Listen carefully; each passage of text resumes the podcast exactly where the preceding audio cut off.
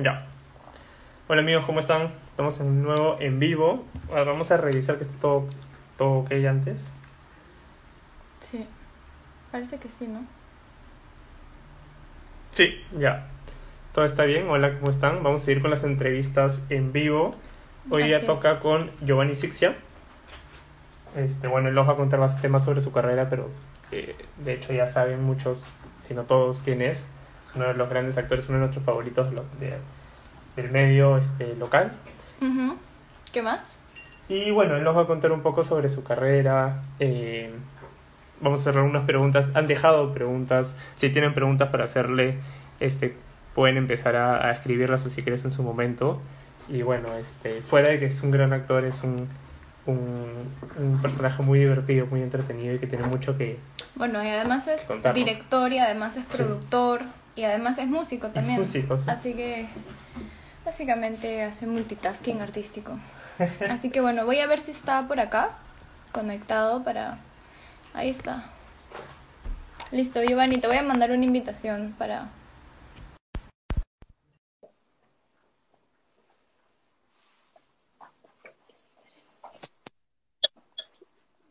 Suena, ahí suena algo. Hola, no veo nada. No, Está- yo tampoco. Se está conectando, se está conectando. ¿Seguro? Ahí dice conecten. Ah, ya. Me pasó lo mismo hace una transmisión. ¿Será por el internet o...? Me, me tuvieron que hacer como una segunda invitación. A ver, Ah, ya. Entonces te mando otra invitación. A ver, probemos, porque está raro el, el sistema. Debe haber mucha gente haciendo transmisiones a esta hora. Sí, sí, sí. A A ver, ver, vamos. Ya te voy a mandar. A ver. Ya. Vamos a ver si funciona y si no, le pedimos a él que nos envíe para, para ver si, si desde ahí sí, sí sale. creo, creo que otra vez.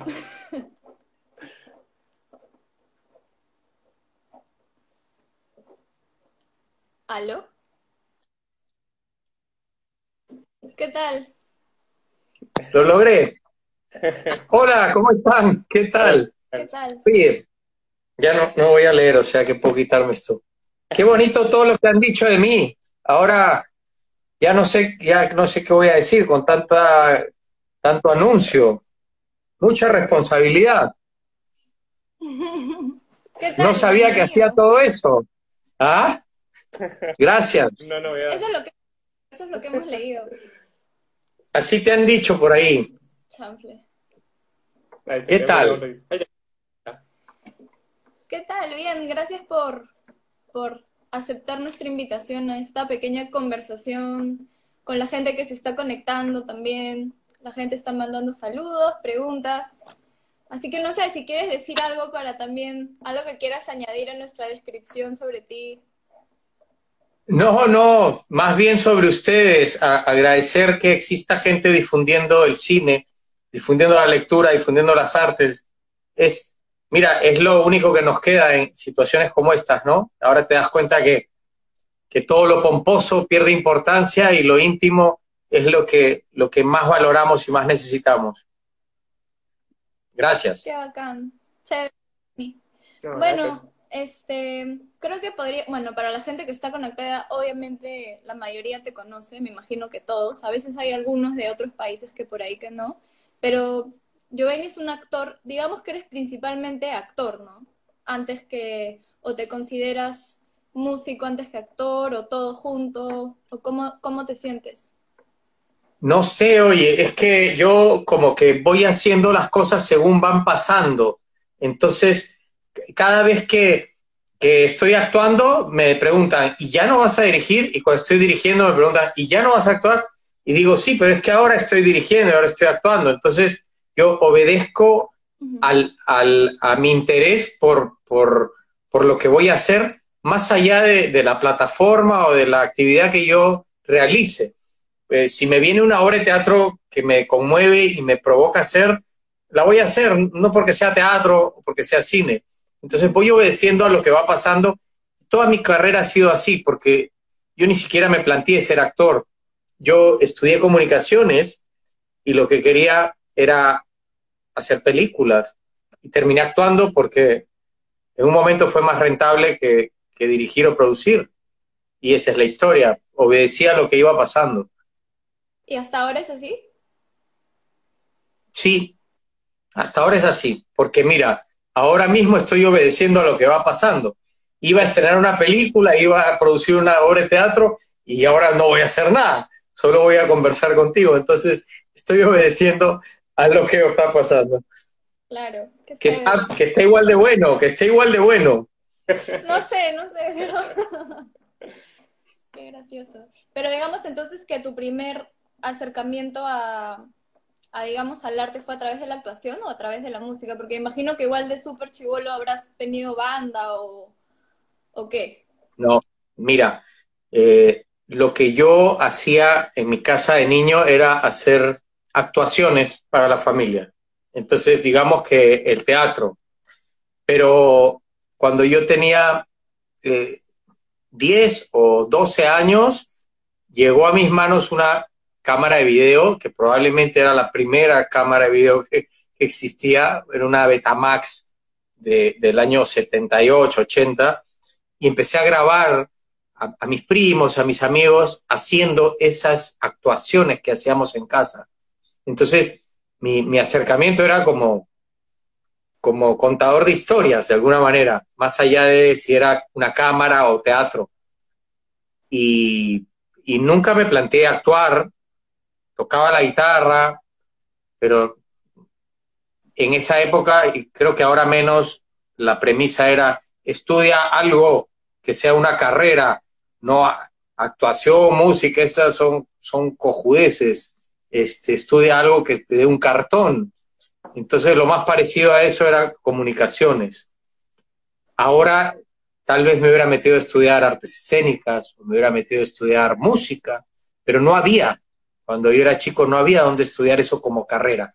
Entonces, comunicaciones era lo, lo, que, lo que correspondía. Y ahí me acerqué por ahí, de esa manera.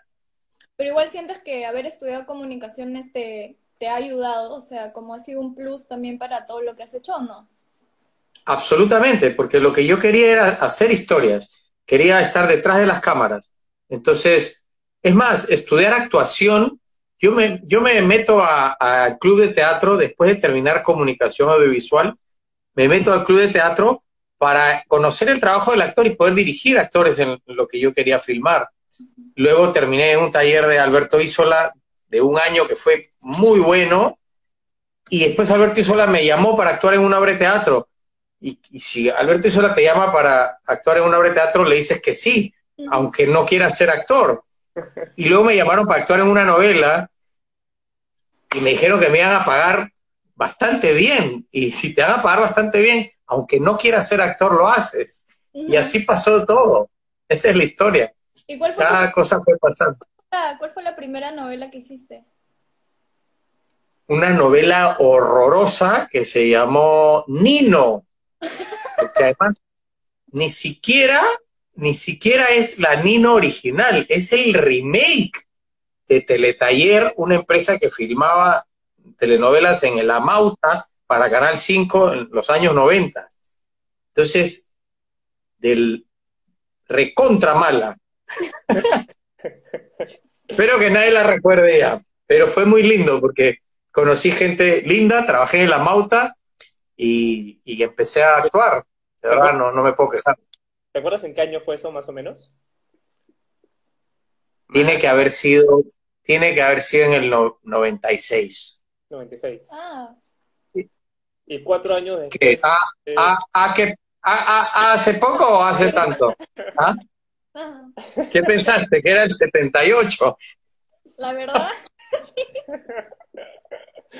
No, mentira, es verdad. Pero, pero si yo tengo 48 años, sé que estoy acabado por el encierro, pero tengo 48 años nada más. Pareces de 47.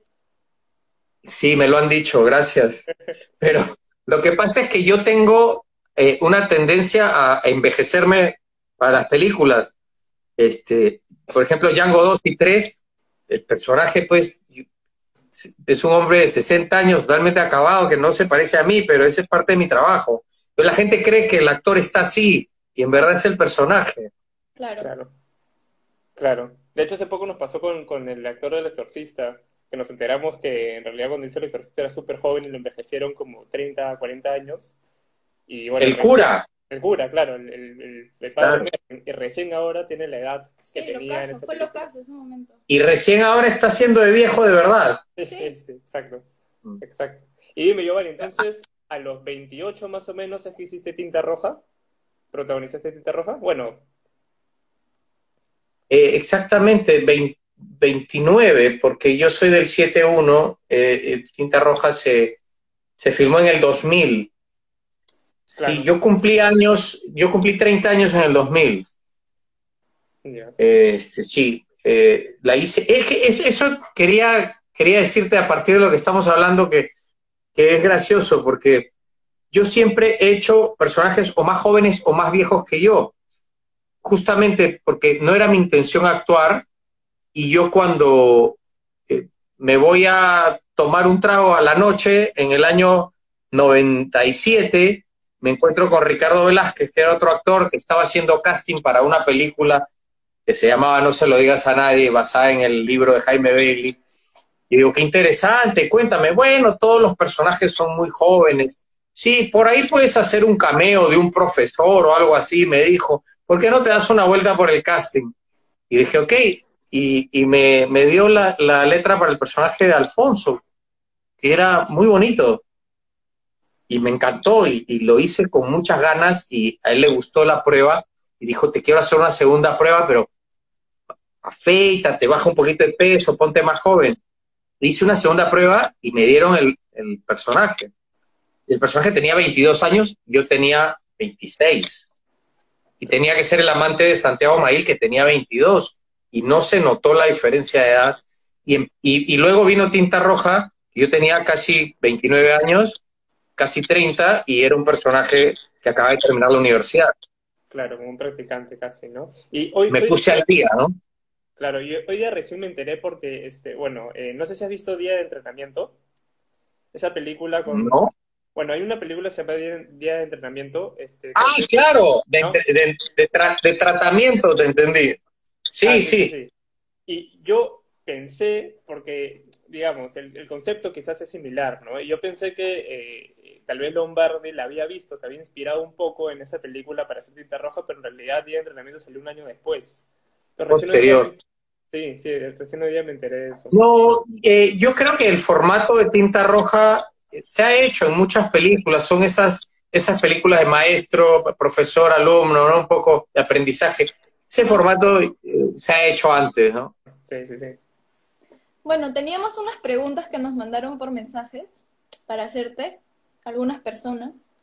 Este, ¿Algunas serían- buenas preguntas? A ver. Acá una persona que se llama Vestigio Flora te pregunta, ¿cuál ha sido el director más difícil con el que te ha tocado trabajar?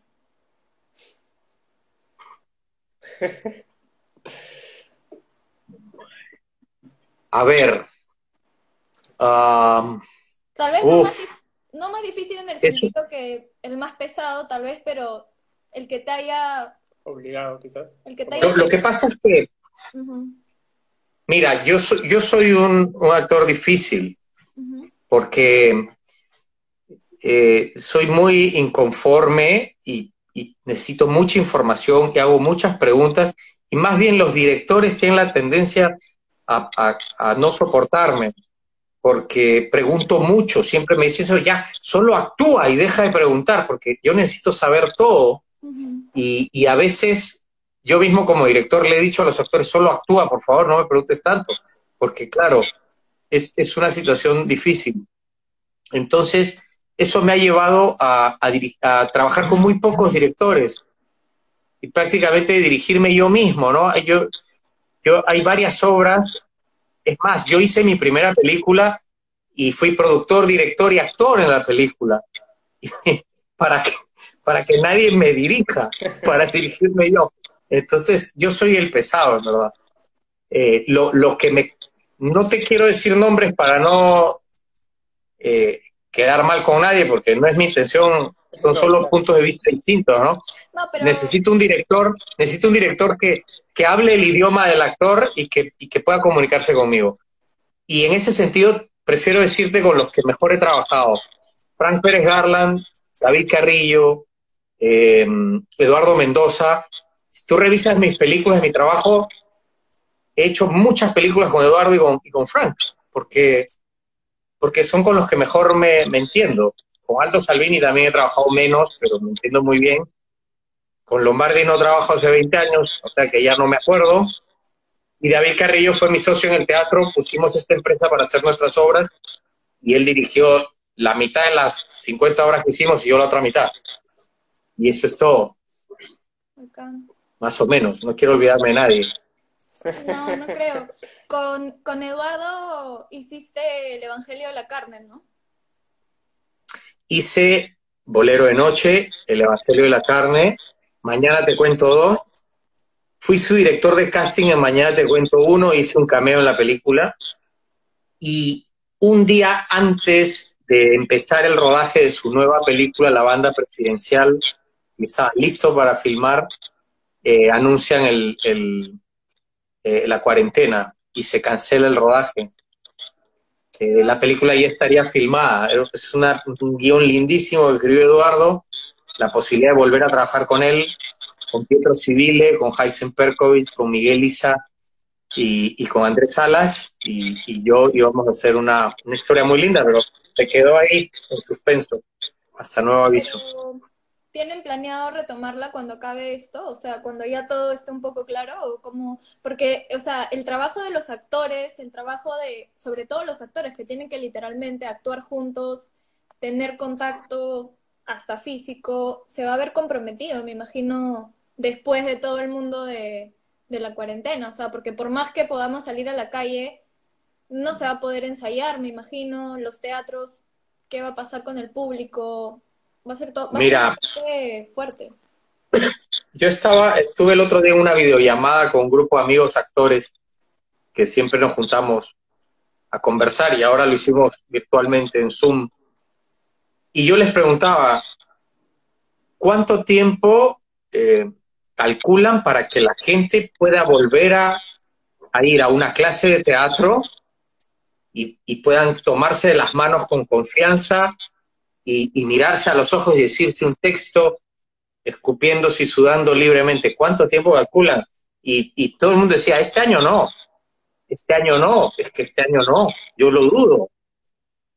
Podríamos tal vez volver al teatro con un aforo menor, sentarnos separados a un metro.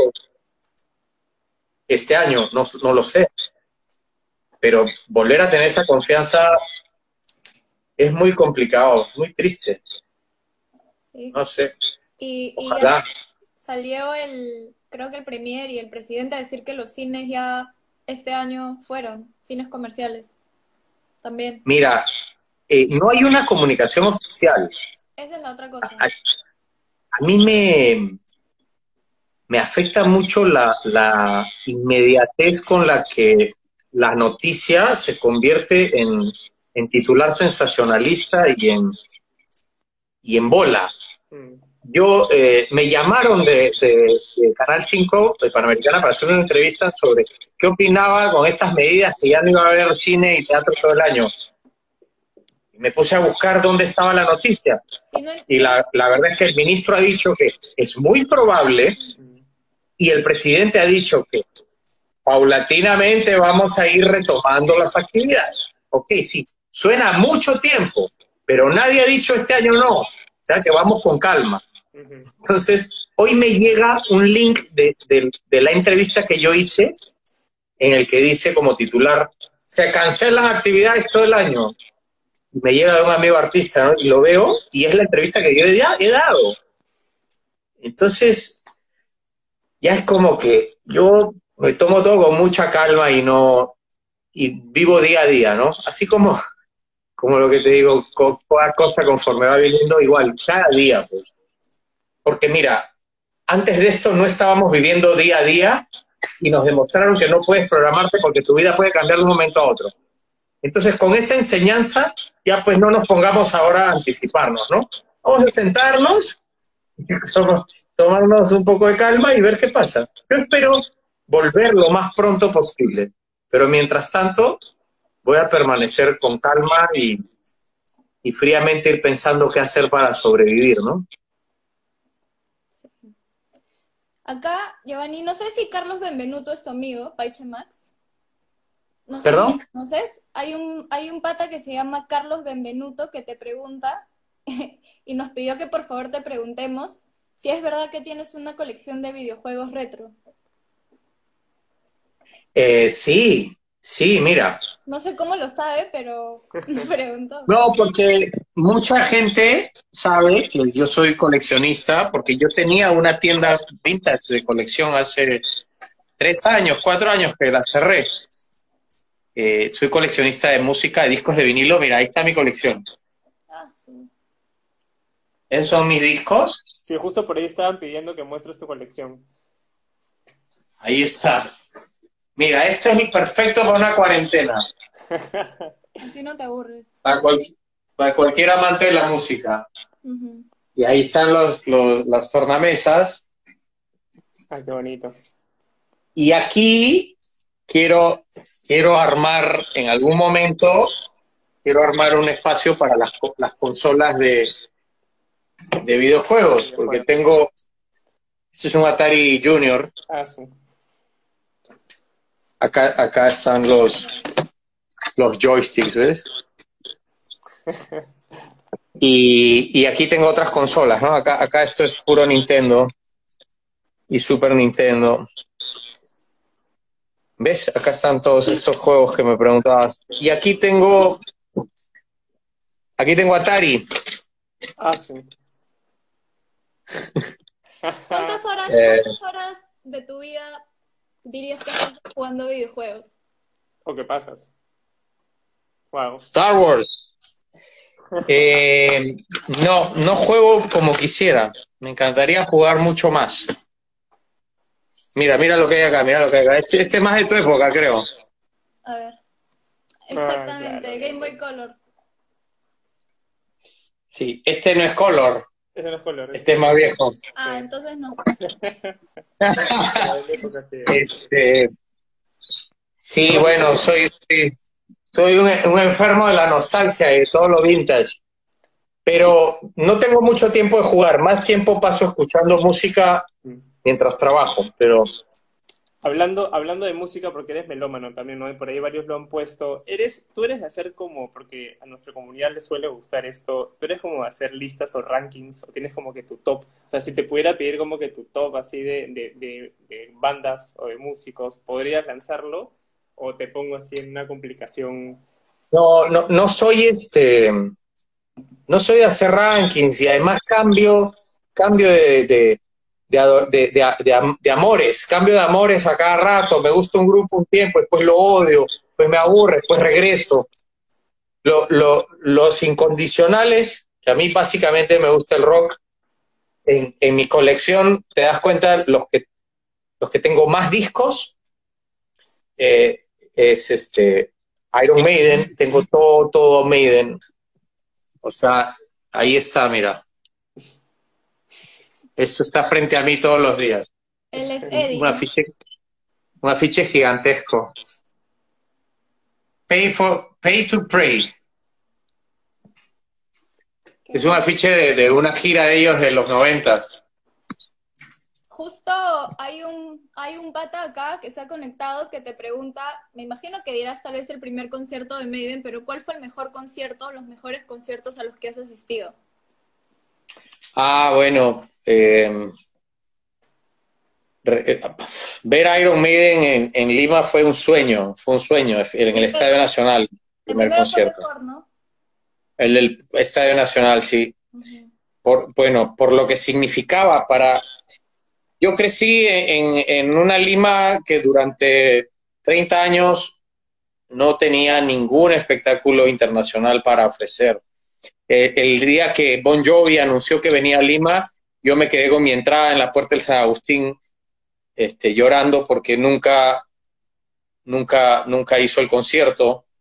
y mucha gente creo que se quedó igual con Michael Jackson.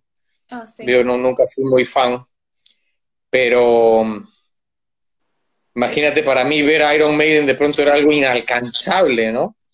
Este, haber visto a, a Elton John en el Madison Square Garden con Elton John también y Billy Joel es para mí una cosa impresionante. Luego Muse aquí en Lima estuvo espectacular. Y sabes qué concierto yo recuerdo con mucho cariño el de Ozzy Osbourne. Yo fui. Porque, puta, es que sabes que yo soy, soy fan de Ozzy de Black Sabbath de toda la vida. Y, y recuerdo haber estado ahí y él empezó a, a cantar eh, Mama, I'm coming home. Y yo estaba atrás y empecé a acercarme, a acercarme, llegué hasta adelante, hasta la barra, y llegué y lo miré a los ojos y le dije, oh sí, aquí estoy. Y, y él no me miró, obviamente, me ignoró, pero bajé la mirada y, y, vi su mano temblando, ¿no? Porque él está con algo de Parkinson, me parece. Y su mano temblaba y él mismo agarró su mano y se la puso aquí y siguió cantando. Y me conmovió tanto ver a, a, al príncipe de las tinieblas cantando en esta situación tan vulnerable y diciendo una y otra vez, I love you, I love you. O sea, si el príncipe de las tinieblas me ama de esa forma, llévenme al infierno, por favor. Eso es lo que yo pensaba en ese momento. Y lo, y escuchaba y lloré en ese concierto, me emocioné y me sentí tan bien eh, gratificado por ser fan de Ozzy que, que lo recuerdo como un gran momento. Y el último del top de la lista, Iggy Pop. Puta, cuando vi a Iggy Pop dije, de grande quiero ser como él. Puta, es un maestro, pues, es un maestro que a su edad esté dando de saltos así, con la columna desviada, escupiendo a la gente. Es un maestro. ¿Y a Iggy Pop lo viste acá o dónde? Acá no vino, ¿no? Acá, acá, cuando vino acá, sí. ¿Cuándo vino? Pensé que no lo iba a ver más. Hace un, un año o dos. ¿Y cómo estaba físicamente? Hasta las huevas. Estaba con la columna desviada, sin polo, con la piel marchita, pero ahí parado cantando. Y tú sabes que yo, este, me, me- casi me peleo con, con algunas personas ahí porque era un festival de música como bien, bien millennial y hip hop estaba colado ahí. ¿Ah? Ya. No, Entonces, Ciudad Rock. Ah, sí. Entonces la gente no lo escuchaba porque estaba esperando que venga el otro grupo. Entonces, cuando entró Iggy Pop, los chivolos se volteaban. Y, y- y yo me enfrenté a un par de millennials y dije, ignorante, Iggy Pop está cantando, cállate, para eso has venido. Y por suerte no me, no se molestaron, sino que me hicieron caso, se callaron. Sí, pues ya, me imagino que hay generaciones que Pop también ya no tanto. No, pero eso es, eso, o sea, ¿sabes qué? Eh, es un poco de, de desinterés y de poca pasión por, por ciertas cosas, ¿no? Porque yo, yo no estuve, digamos, yo nunca vi un estreno de Buñuel, pero amo a Buñuel, me parece fantástico. Y ayer vi un, un- una película animada que, que se llama Buñuel y el sueño de las tortugas, lindísima, que se ha estrenado recién en, España. Y, y habla de eh, Tierra sin pan, que es un documental que, que yo había escuchado, pero no, no lo había visto, y me metí a YouTube a ver Tierra sin pan. Y es un documental que filmó Buñuel en, en los años 30 y que es espectacular, maravilloso. ¿Y yo qué tengo que ver con los años 30? Nada, pero, pero te estás perdiendo de cosas, no porque sea de tu época, no, eso no existe, menos ahora que tenemos acceso a todo, podemos acceder a todo. Entonces, este, no, no tiene que ser tu época para disfrutarlo, para valorarlo, es lo que pienso. Y oye, hablando de documentales y música, ¿has visto el documental Searching for Sugarman? Sí, sí, sí. ¿Te gusta? Me encanta. Sí, tengo los discos de, de, de Rodríguez. Incluso tengo la versión sudafricana de, de su disco Rodríguez. ¿En Esa que censuraban ahí la, y le Sí, metían. y- le piñaban. tengo el disco, tengo el disco sudafricano. Y lo, lo, lo valoro mucho, me gusta mucho su música. Tengo unos tíos que en Nueva York lo fueron a ver hace unos años y dicen que ya, pero que ya estaba demasiado tío para, como para Que antes. pobrecito, ¿no? Le quitaron, le quitaron la mitad de su vida al pobre hombre. Sí. Es casi un acto de caridad ir a verlo, ¿no? Es fuerte su historia. De hecho, nosotros cuando abrimos nuestro cineclub hicimos una primera proyección gratuita para todos, como para inaugurarlo, y proyectamos Searching for Sugarman. Y hace poco, cuando cumplimos un año, la volvimos a pasar y la gente, en verdad, esta segunda vez que se llenó la sala, cuando la gente salía, no podía creer que era una historia de verdad y nos decía, ¿segura que es verdad? No es como un mockumentary, o sea, no es falso. Y nosotros, no, es... No, es increíble, es increíble, es bien emocionante. Es bien bonito cuando él va a Sudáfrica y hace ese concierto gigante, ¿no? Con todos los fans, como, sí. como volver a, a- como renacer. Es increíble, es increíble, sí. Y su música. Sí, a mí me gusta, me gusta mucho el documental, sí, disfruto del, del género, del documental como género, me gusta. ¿Tienes algún documental favorito? Ah, seguro, pero me olvido. Por eso, como estoy viendo cosas nuevas todo el tiempo, o sea, ahora mismo estoy, ayer vi esta película de Buñuel y, y terminé la película llorando y me fui a buscar Tierra sin pan. Que si alguien se atreve y tiene el tiempo, métanse a YouTube, que está entera la película. buenísimo. Bueno, ¿Y te animarías tú a hacer Un documental? documental, un documental de un mundo que no existe para nada, que parece de verdad, parece ficción, porque no existe ese mundo más. Es notable. Entonces, ahora mismo tú me preguntas, digo, mi favorito, Tierra sin pan de Buñuel, claro. pero seguro que tengo otro favorito por ahí. Mucho más, hasta que se me pase. ¿Y tú te animarías a hacer documental? ¿A hacer un documental de, de algún tema? ¿Te jala? Seguro que sí, sí, sí. Sí me gustaría. Pero no, no me he echado a, a trabajar en eso. Am, sí, sí lo haría, claro que sí. Tal vez ahora es un buen momento con el tiempo que tenemos para investigar y cosas así, ¿no? Sí, bueno, yo amé La Revolución y la Tierra. Me, me fascinó ese documental. Y me pareció un gran trabajo de investigación de, de Bomba y, y todas estas imágenes del cine, de todo el cine peruano. Es como un gran documental. En Perú hay, hay buenos documentales. Y bueno, y el éxito que tuvo también refleja lo bueno que es, ¿no? Sí, lo controvertido sobre todo, ¿no? Porque una cosa igual de buena, pero con otra temática tal vez no hubiera llamado la atención. Oye, Giovanni, y nos han llegado un montón de preguntas, no solo de una persona, pero de varias, que quieren como que empezar a meterse al mundo de, de la actuación, de la dirección, y que te piden consejos a ti, porque te ven y dicen, bueno, él ya tiene bastante experiencia, una trayectoria, digamos.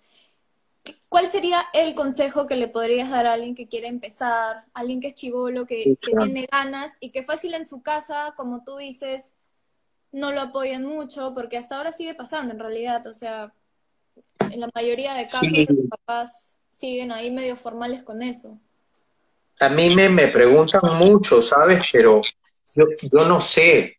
Eh, yo puedo hablar desde mi experiencia, pero no dar un consejo es bien peligroso, ¿no? Porque yo a, a- a una sobrina menor le aconsejé, le dije, métete a estudiar artes escénicas, haz una carrera profesional. Y después de 15 años me la encontré y me dijo, me arruinaste la vida, nunca debí seguir esa carrera. Entonces, yo pienso, escuchen, escúchense ustedes mismos, ¿qué les gusta hacer? Eso es lo que yo hice. ¿Qué me gustaba hacer? Agarrar la cámara, contar historias. ¿Qué se parecía más a eso? Comunicaciones. Metí a estudiar comunicaciones, salí, busqué trabajo, me puse a trabajar aquí y allá. No había trabajo, me puse a hacer teatro con, con mis amigos. Nadie iba a ver las obras. Un día llegó un director importante, vio la obra, me llamó para trabajar en su obra y fui así yendo de un sitio a otro. Entonces, para mí el secreto es el trabajo. Trabajar y, y, eso te va a llevar a otra cosa. Este, creo que ese es el secreto, trabajar mucho. No, no, porque te, te, dicen, te vas a morir de hambre haciendo eso, ¿no? Pero te vas a morir más de hambre haciendo mal otra cosa que no te gusta. Entonces mejor haz algo bien, algo que te gusta bien, y por ahí te, te va bien y, y, no te mueres de hambre y encima eres feliz, ¿no? De la otra forma te vas a morir de hambre triste. Exacto. Peor. ¿No? Por lo menos, ya muérete de hambre contento, por lo menos, pues. Lo mínimo. ¿No? hay una pregunta que no sé si es en chongo o es en realidad, es una pregunta verdadera, pero Junior Benavente, que siempre nos hace preguntas, pregunta que cómo puede hacer para que tú actúes en su ópera prima. Va, este, nada, pues que me mande el guion y si me gusta, yo encantado. Eh, no, pero, o sea, ¿cómo? Yo, yo no sé cómo puedo hacer para actuar en su película tampoco. Tiene que pasar. Entonces, tiene que pasar que, primero que yo lea el guion y segundo que me parezca paja, porque si leo el guion y no me gusta, seguro le voy a decir, no, no, gracias. Claro. Pero tiene que pasar. Pero lo primero que me mande el guion. O sea, hay mil personas escribiéndome al Instagram y al Facebook y mandándome cosas sin importancia y él que tiene un guion, ¿por qué no me lo ha mandado? ¿Qué le pasa? Está espera? conectadísimo. Junior, ya te lo han dicho. Manda P Junior, pero ya, yo, ya me manda un montón de guiones, tío, pero yo lo leo y, y te digo sinceramente qué me parece, ¿no? Ahora, primero hay que salir de este encierro para poder filmar algo, porque no sabemos si vamos a volver a filmar. Antes que nada. Pucha, es una vaina ese tema. Nosotros también con el Cineclub estamos ahí medio... Va a ser complicado. Hay que adaptarse también, pues, ¿no? Uf, está bien jodido, hermano, no sé qué decirte. Nosotros estamos dispuestos. Cuando nos digan go, iremos, pero. Porque todo el mundo dice como que hay que buscar alternativas, pero. O sea, echarte a buscar alternativas a, mi edad, después de haber hecho una carrera, no es como que de pronto me voy a convertir en ingeniero, ¿no? O en inversionista. Tengo que buscar algo que más o menos tenga que ver con esto y encontrar canales para difundir y que esos canales este, moneticen de alguna forma. Es complejo. Igual. Pero como decías, este, estos son momentos importantes para justamente todo lo que es como iniciativas artísticas, o sea, que promuevan, por ejemplo, el arte, la creación durante tiempos complicados que pueden dar un montón de ansiedad a un montón de personas también, ¿no? O sea, hay un montón de gente que ahorita debe estar pasándola con la ansiedad súper mal y tienen que salir cada vez más iniciativas creativas para justamente poder entretener toda esa mente que está maquinando todo el tiempo, ¿no? Y ahí es lo que tú. Ten en cuenta que estamos en el peor momento, estamos en el momento de la desesperación, ¿no? Todo, nadie sabe qué va a pasar, estamos todos angustiados, pero esto va a ir avanzando y bueno, no nos vamos a quedar sentados, vamos a encontrar maneras y probablemente salgan hasta cosas mejores, no sabemos. Eh, tengo una amiga que, actriz, que me dice, bueno, empezaré a hacer esta obra que tengo con cinco o seis personas en la casa, ¿no? Cuando se pueda salir un poquito más y empezaré a hacer este teatro, ¿no? Bacán, estamos volviendo a, las bases del teatro. Edgar Guillén hacía teatro en su casa hace 20 años y creo que hasta hace poco y empezaremos a hacerlo nosotros. encontraremos otros caminos, ¿no? Y tal vez, tal vez tú como, como, como persona que proyecta cine, empezarás a hacer círculos privados, cobrando tal vez una donación para ver transmisiones de películas, no lo sé, se me ocurre. Y serán nichos más pequeños y ya no, pues, ya no tendremos espectáculos de, de 30.000 personas con Iron Maiden en el, en el Nacional, pero existirán 20 personas realmente amantes de, un, de un mensaje viendo ese mensaje. Tal vez cambia la situación y tal vez es mejor. Hay que calma, ante todo mucha calma. Así es. Oye, y una pregunta. Esta pregunta siempre se la hago a actores porque me, no sé, me, me da curiosidad porque cada uno tiene una respuesta distinta, pero ¿para ti es lo mismo actuar en cine, televisión y teatro? O sea, ¿tu proceso es el mismo o no?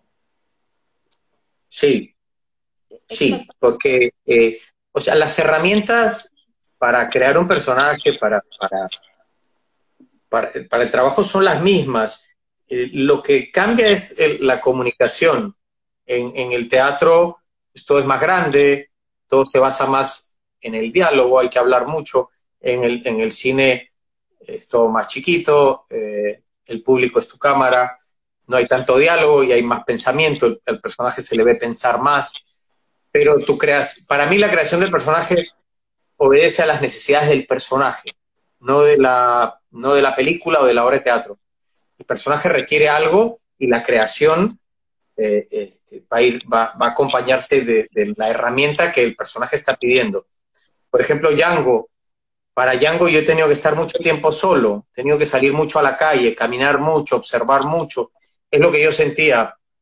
Pero para un personaje como el de No se lo digas a nadie, tal vez tenía que irme de juerga todos los fines de semana, ¿no? Y, y, emborracharme y, y, conversar mucho con la gente y probar alguna droga, tal vez. No sé, cada, cada personaje te pide, te pide un proceso. Pero el medio, yo creo que, que se, se condiciona por, por la, la forma de comunicación. Sabes que ahora que te estoy contando todo esto, me acuerdo que yo tengo un curso en línea de actuación, que no es, no es necesariamente un curso, porque nadie te puede enseñar a actuar, pero muchas dudas y muchas cosas sobre el trabajo del actor están ahí. Quiero aprovechar para recomendarlo si alguien quiere. Está en una plataforma que se llama NetZoom. Ah. Eh, sí, y, y, si les provoca, les voy a dejar el vínculo ahí en, en nuestra conversación. Ah, buenísimo. Acá, déjalo. Sí, para que la gente... Esa pregunta que me has hecho, me acuerdo que está contestada ahí en todo un capítulo. Perfecto. O sea que, enhorabuena. ¿Y cómo te sientes a la hora de desempeñarte como director? Tú sabes que, que, es lo que lo que más me gusta es dirigir, es donde me siento más cómodo, porque siento que, que tengo el control de las cosas y que puedo verlas con, con más calma y trabajar mejor. La, la, actuación te da mucha inseguridad y cuando, cuando eres actor y director es peor porque no te puedes mirar y la incertidumbre es terrible, ¿no? Y entonces, este, creo que donde más cómodo me siento es en, en la en, la dirección realmente. ¿Y, ¿Y, tienes algunas referencias, algunos directores particulares que te, que te gustan mucho, que te inspiran, eh, ya sea su, estil, su estilo, el género, este, eh, su, su, su pincel, digamos, en particular? ¿O puede ser peruano, latinoamericano, gringo? Um, Pucha, cada vez que me preguntan sobre ese tipo de cosas, mi memoria es bien mala, porque como te digo, yo me, yo me excito, me excito uno a la vez y me olvido de los demás. Perfecto. Uno, pero, uno último que hayas visto, sí. Así. Pero yo, yo, este, me estoy, bueno, he visto la última película de Darín, La Odisea de los Giles. ¿Qué tal? Eh, he visto maravillosa, Dolor y Gloria de, de Almodóvar.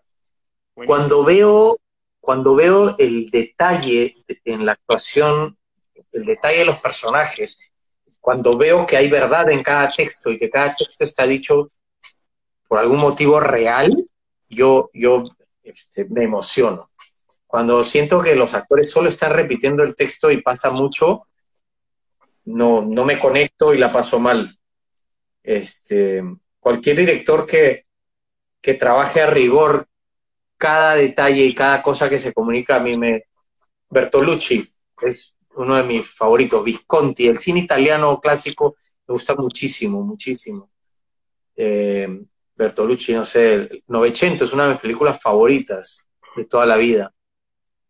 Los Soñadores, qué bonito. Mm. Me encanta. Acabo de ver una película, una película hermosa, La vida invisible, una película brasilera. La vida ah, invisible. La vida invisible de, de, Uri, de Eurídice, me parece. Sí. En el festival del año pasado. ¿La, ¿la viste? ¿La viste? No, no la llegamos a ver. No la llegamos a Pero ver. nos dijeron que ¿Qué era... película? ¿Qué película? Yo, no se ha estrenado acá, ¿no? Estuvo en el En el festival de cine de Lima, pero no se estrenó. Claro, yo la he visto porque estaba nominada a Mejor Película para los premios Platino.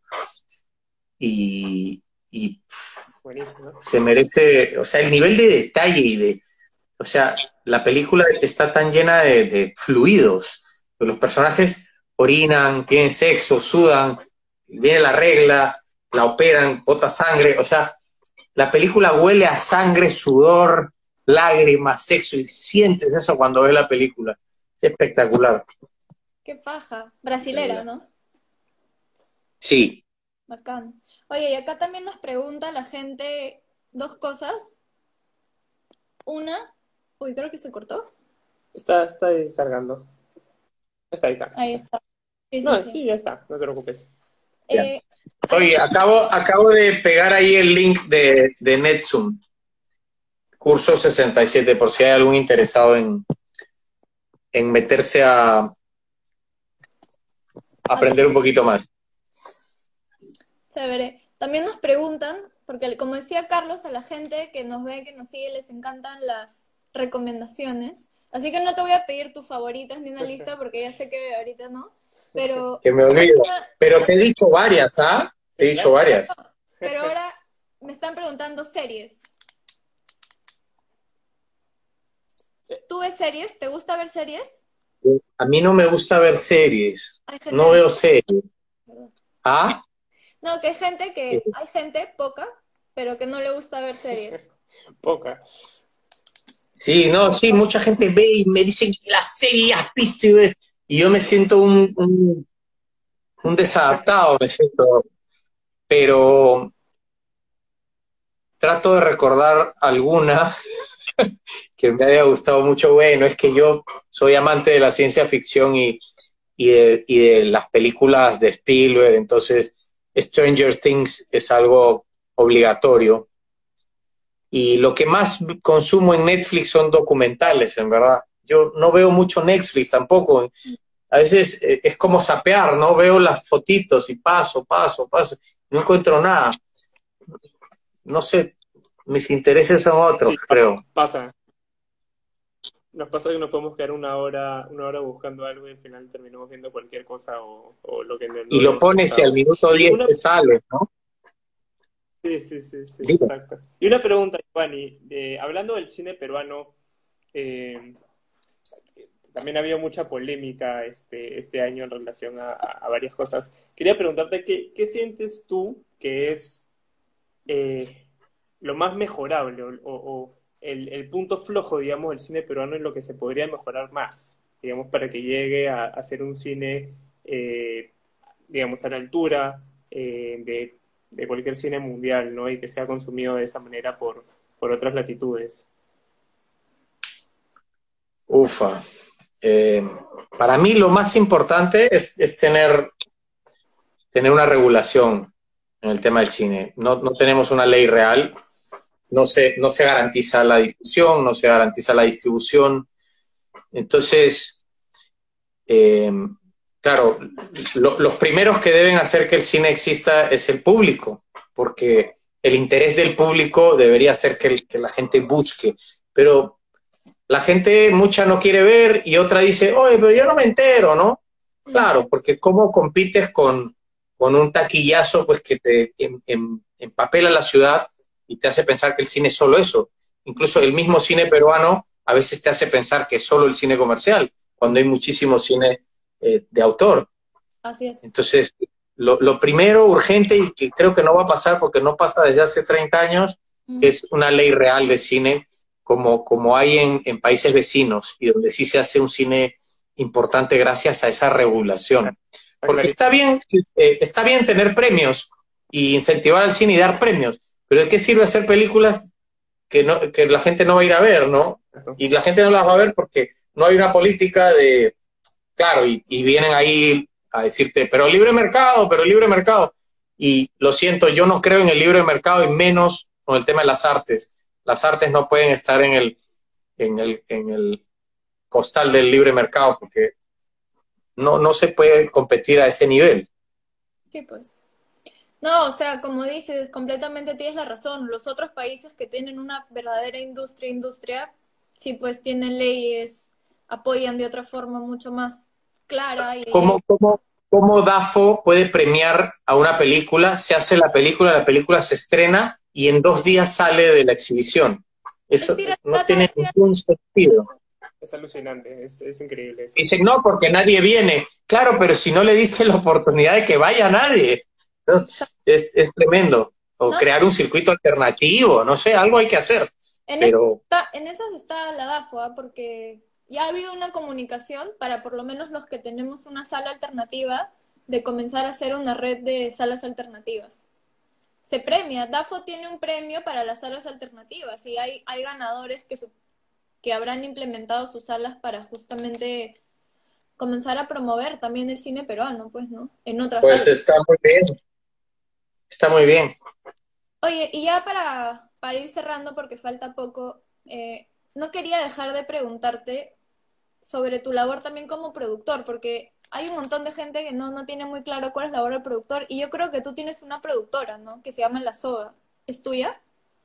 No, no, La Soga es la productora de Gustavo Sánchez, Ya. que, que es socio en, al- en algunos proyectos. Yo, yo me asocio con él com- como Giovanni Sixia y yo aparezco como productor ejecutivo.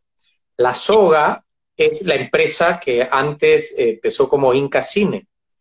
La. Soga hereda de Inca Cine eh, varias películas de Lombardi y Gustavo Sánchez, que fue productor de, de Lombardi desde La Boca del Lobo, más o menos, es el, el- la cabeza de La Soga.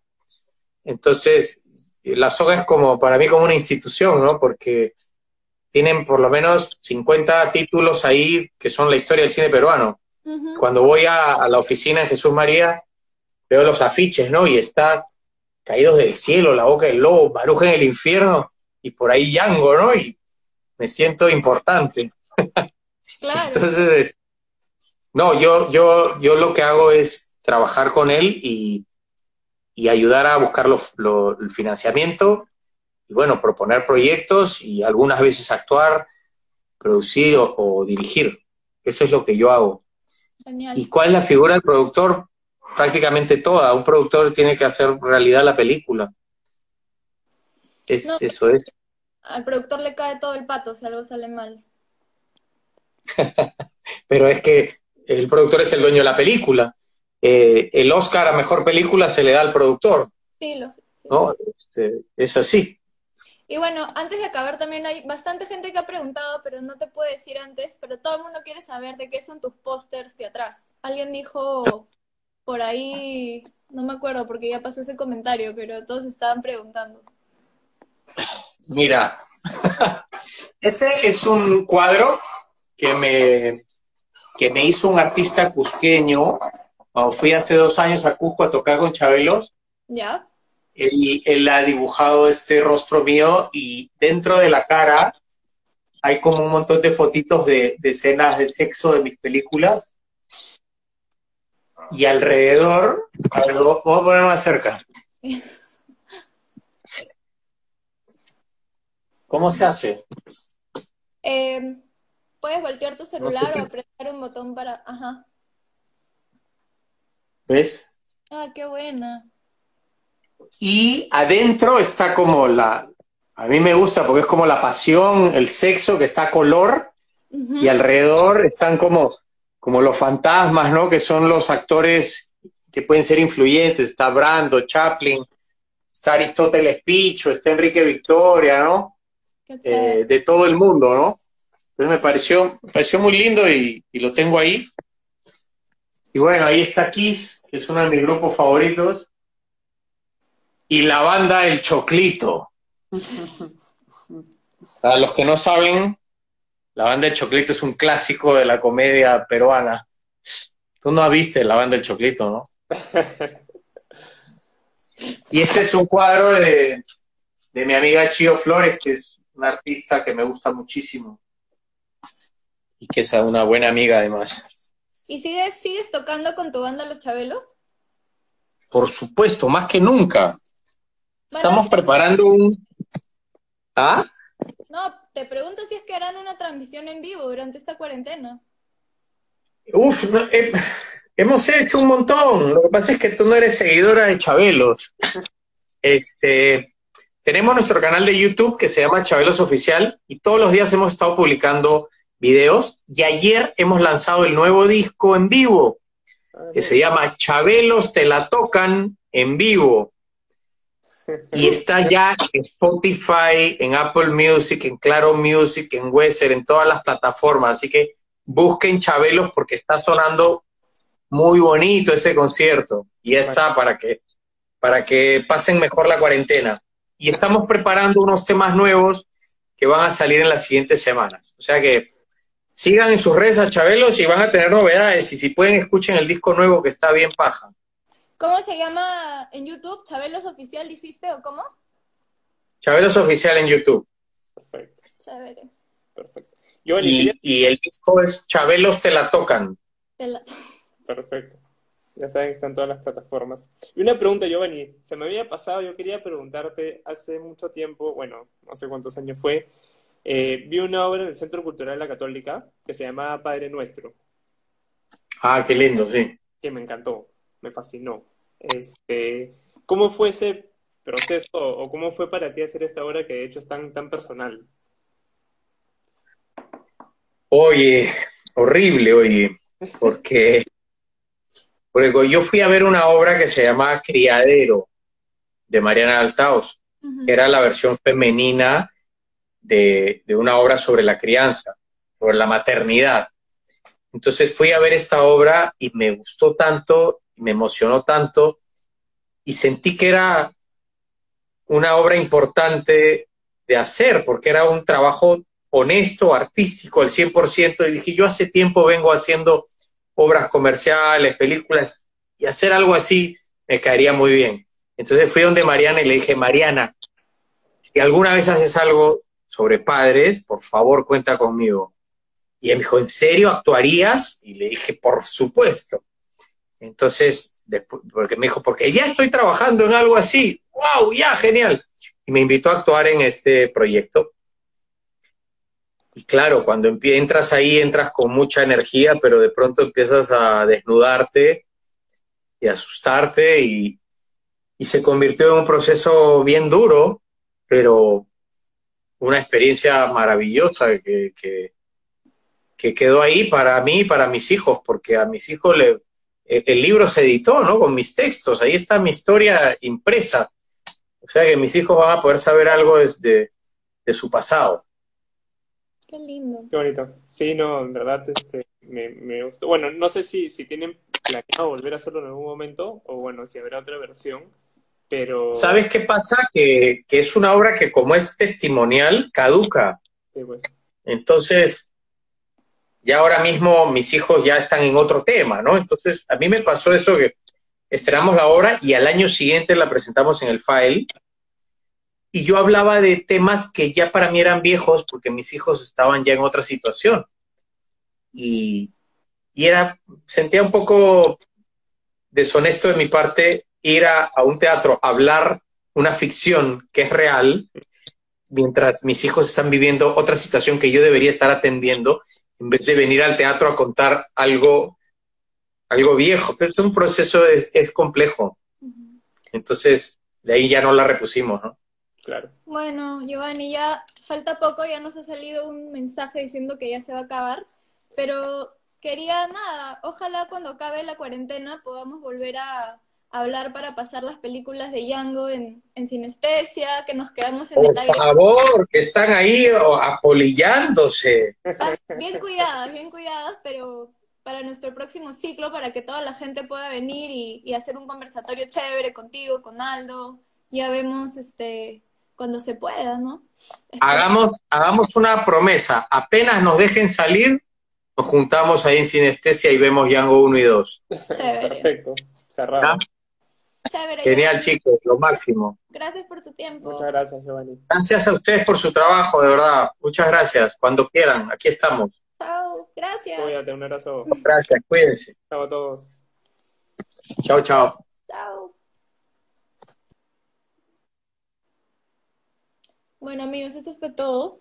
Ya ahorita se acaba esto. Así Y que- nada, hace tiempo queríamos pasar las películas de Giovanni en el cineclub, pero no se pudo. Ahora con lo de, del coronavirus peor. Ya se podrá, así que adiós.